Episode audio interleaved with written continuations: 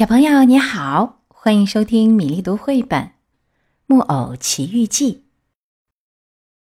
他们走啊走啊走啊，最后天黑了，他们累得够呛，来到了一家旅馆，叫做红虾旅馆。咱们在这停一会儿，狐狸说：“吃点东西，歇上个把钟头，半夜动身，明儿天不亮，奇迹宝地就到了。”他们走进旅馆，两个人占了一张桌子，可谁都不说要吃什么。可怜的猫说：“它肚子很不舒服，只要吃三十五条香茄酱火兔，四份奶酪杂碎。因为觉得杂碎味道不够好，又添了三次牛油和奶酪粉。”狐狸虽然想吃，可大夫规定他要严格节制饮食，因此他只好吃的简单点儿。就吃了一只肥美的野兔，周围摆满一圈肥嫩的童子鸡。吃完野兔，他又要了一大批饭后点心：鸡杂炒蛋、鹧鸪、家兔、田鸡、蜥蜴、甜葡萄。接下来就不要什么了。他说食物已经叫他作呕，他一口也吃不下去了。吃的最少的是皮诺乔，他只要了点核桃。还要了块面包，可结果都留在盘子里没吃。这可怜孩子光顾着想奇迹宝地，好像金币已经把他撑饱了。吃完晚饭，狐狸对老板说：“给我们两间上房，一间住皮诺乔先生，一间住我和我的朋友。我们走前会打铃，可得记住，半夜我们要起来继续赶路。”是，先生们。老板回答着，对狐狸和猫眨眨眼，像是说：“有数有数，说定了。”匹诺乔一上床就睡着了，睡着了就做梦。他梦见自己在一块地当中，这块地满是矮矮的树，树上挂满一串一串的东西，这一串一串的东西都是金币，让风吹着。发出叮叮叮的声音，听着像说：“谁高兴就来踩我们吧。”可正当匹诺乔兴高采烈，伸手要去踩这些漂亮的金币，把它们全部放进口袋的时候，忽然给房门上很响的三下敲门声惊醒了。原来是旅馆老板来告诉他，钟已经敲半夜十二点了。木偶问他。我那两位同伴准备好了吗？岂止准备好了，两个钟头以前都走了。为什么这样急？因为猫得到音信，说他的孩子脚上生冻疮，有生命危险。晚饭钱他们付了吗？您说到哪儿去了？他们太有教养了，哪能对您这样的先生如此无礼呢？太可惜了，我倒高兴他们无礼一些。匹诺乔说着，抓抓头。接着他又问：“我这两位好朋友说过他们在哪儿等我吗？”“说是在奇迹宝地等你，明天早晨天一亮的时候。”匹诺乔给自己和两个朋友的那顿晚饭付了一个金币，这才走了。他可以说是摸索着走的，因为旅馆外面一片漆黑，黑的伸手不见五指。四周田野上连一点叶子沙沙声也听不见，只有一些夜鸟不时打一丛树上飞到另一丛树上，在路上穿过，用翅膀碰到了他的鼻子，他吓得向后直跳，大叫起来：“什么人？”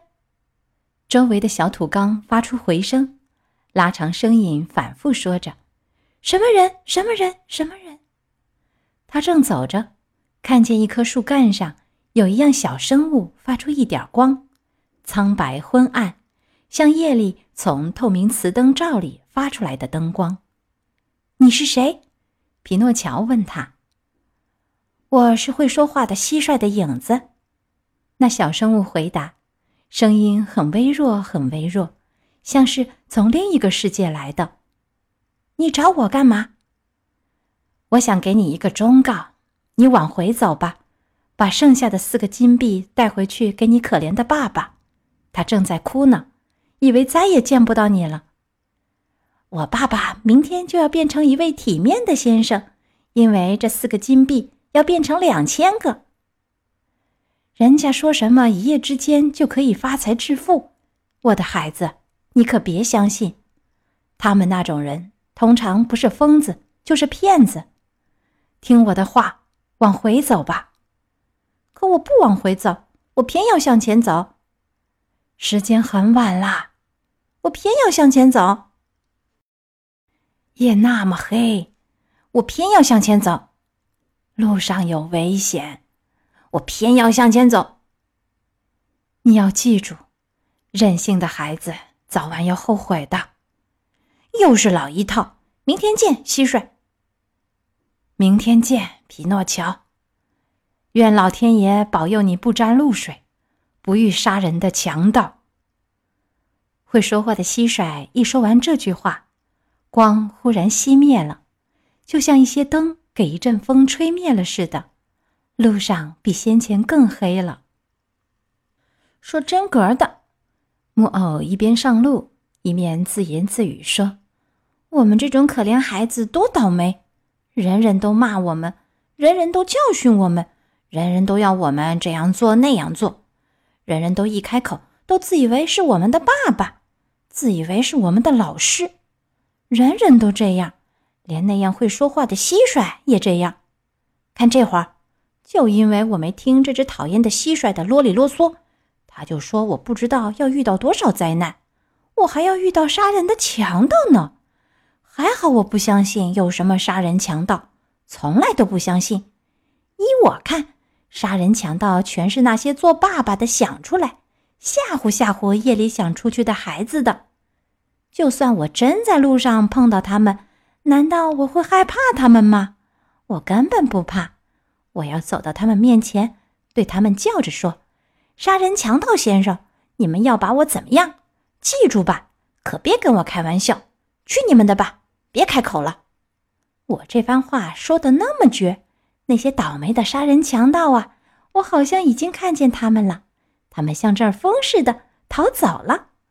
万一他们凶神恶煞，偏不逃走呢？那有什么？我逃走就是了，事情不就结了吗？可皮诺乔没能把他那套大道理说完，因为就在这时候，他好像听见后面树叶子沙沙响，很轻很轻的。他回头一看，就看见黑地里有两个难看的黑影，这是两个人，全身用装炭的口袋套着。踮起脚尖，一跳一跳的，紧紧追来，活像两个鬼怪。他们真在这里？皮诺乔心里说了一声。他不知把四个金币藏到哪儿好，一下子把它们藏到了嘴里，正好塞在舌头底下。接着他想逃走，可是刚迈腿，就觉得胳膊给抓住，听到两个瓮声瓮气的可怕声音对他说。要钱还是要命？皮诺乔没法回答，因为嘴里塞着金币。他做了成千个怪脸，成千个手势，要让对方他们从口袋上眼睛的地方那两个小窟窿里望出来，要让他们明白，他是个穷木偶，口袋里连一个铜子儿也没有。拿出来，拿出来，别装傻了，把钱拿出来。两个强盗用威吓的口气大叫，木偶用头和手表示没钱，不把钱拿出来就要你的命。高的那个强盗说：“要你的命。”另一个跟着又说了一遍：“要了你的命，还要你父亲的命，还要你父亲的命。”别别别，别要我可怜爸爸的命！匹诺乔发急的大叫。可他这么一叫。嘴里的金币就叮叮当当响起来了。哈哈，骗子！原来你把钱藏在舌头底下，马上吐出来！皮诺乔硬挺住。哈哈，你装聋子！你等着吧，我们这就想办法让你吐出来。真的，他们一个抓住他的鼻子尖儿，一个亲他的下巴，动手粗暴的又搬又弄，一个搬这里，一个弄那里，要逼他。把嘴张开，可是没用，木偶的嘴像粘在一块，钉在一起。于是，矮的那个强盗拔出一把很大的刀子，想用它做杠杆或者凿子，插到他的上下嘴唇之间。可皮诺乔快得像闪电，一口将他的手咬断了，接着把咬下来的手吐出来。诸位想象一下，他有多么惊奇吧？因为他吐在地上的不是人的手，而是一只猫的爪子。皮诺乔旗开得胜，胆子大了。他挣脱杀人强盗的爪子，跳过路边的树丛，开始在田野上逃走。那两名杀人强盗紧紧追来，像两只猫追一只兔子。其中一名杀人强盗因为失去了一只爪子，就用独角追。天知道他是怎么跑的。跑了十五公里左右，皮诺乔跑不动了。这时，他眼看自己没救了，就顺着最高的一棵松树的树干爬上去，坐在一个枝头上。那两个强盗也打算跟着爬上树，可是爬到一半，吧嗒就掉在地上，手脚的皮都擦破了。可他们还不死心，捡来一小捆干柴，堆在松树脚下，点着了。说时迟，那时快，松树开始熊熊烧起来。像风吹着的蜡烛。匹诺乔看见火焰越烧越高，不想最后变成一只烤鸽子，于是猛地一跳，打枝头上跳下来，重新又跑，穿过田野和葡萄园。两个杀人强盗在后面紧追，一步也不落下。这时天已经开始亮了，他们还是追个不停。匹诺乔一下子给一条沟挡住了去路，这条沟又宽又深，满是脏水，颜色像牛奶咖啡。怎么办？一、二、三，木偶叫着，猛跑两步，一跳就跳到了沟的那一边。两个杀人强盗跟着他跳，可是没算准距离，扑通，落到沟里去了。匹诺乔听到他们落水和水溅起来的声音，哈哈大笑，一面跑一面叫：“祝你们痛痛快快洗个澡，杀人的先生们！”他料想他们一爪淹死了，可回头一看，只见他们两个依然在他后面追，身上还是套着他们的麻袋，哗哗的淌着水，活像两个漏了底的筐子。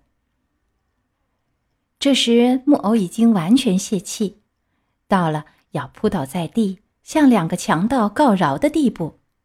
可一下子看见深绿的树林子里，远远的有一座雪白的小房子在闪耀。我要是有口气跑到那房子，就有救了。他心里说。他一分钟也不耽搁，重新一个劲儿跑起来，穿过林子。两个杀人强盗依然在后面追。他拼命地跑了近两个钟头，终于上气不接下气地跑到小房子门口，连忙砰砰砰敲门，可没人答应。他使劲把门敲得震天响，因为他听见追来的脚步声，又响又急的呼吸声越来越近了，可还是静悄悄的。他看见敲门毫无用处，就开始在门上用脚拼命地踢。用头拼命的撞，这时窗口探出个头来，这是个美丽的小女孩，天蓝色的头发，脸白的跟蜡像似的，眼睛闭着，双手交叉在胸前。她说话时嘴唇也不动，声音很轻很轻，像是从另一个世界来的。这座房子里没人，所有的人都死了，至少你给我开开门。匹诺乔哭叫着求他：“我也死了，死了！那你现在在窗口干嘛？”“我在等棺材，他要来把我给装走。”小女孩一说完这句话就不见了，窗子也悄没声的重新关上了。“哦，天蓝色头发的美丽小姑娘！”匹诺乔大叫，“帮帮忙，给我开开门吧！请你同情一个可怜的孩子。”他后面追着杀人的，他这句话没能说完，因为他觉得脖子给掐住了，还听到那两个声音在咆哮着威胁说：“现在你再也跑不掉了。”木偶看到死在眼前，不由得一阵哆嗦，哆嗦的两条木头腿的关节咔嗒咔嗒响，藏在舌头底下的四个金币也叮叮当当的响起来了。怎么样？两个杀人强盗问他说：“你开口嘛，开还是不开？怎么不回答？那我们就动手了。这一回一定要把你的嘴弄开。”他们说着。拔出两把很长很长的刀子，锋利的像剃刀，擦擦，给他背上来了两下。幸亏木偶是用很硬很硬的木头做的，因此他没受伤，刀倒断成了好几片。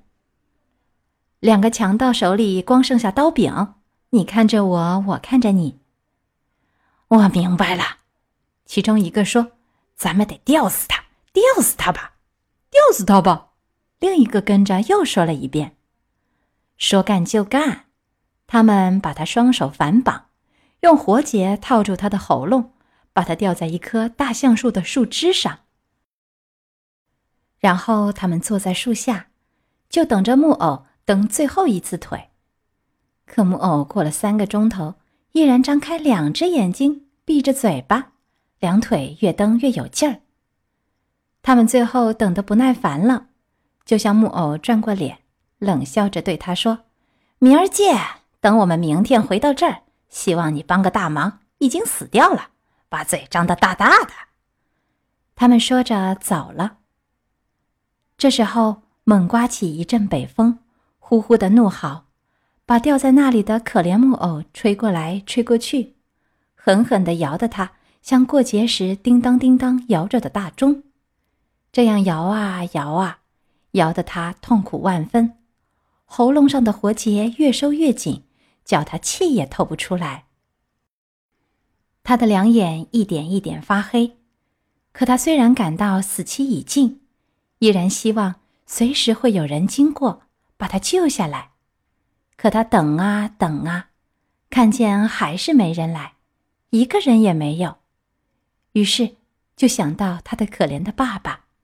他半死不活的结结巴巴说：“哦，我的爸爸，要是你在这儿就好了。”他再也说不出话来。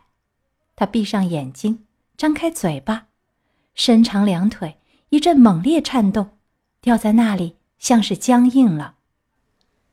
今天《木偶奇遇记》第十三章到第十五章就到这里。小木偶生死未卜。接下来会发生什么扣人心弦的故事呢？我们明天米粒读绘本再会。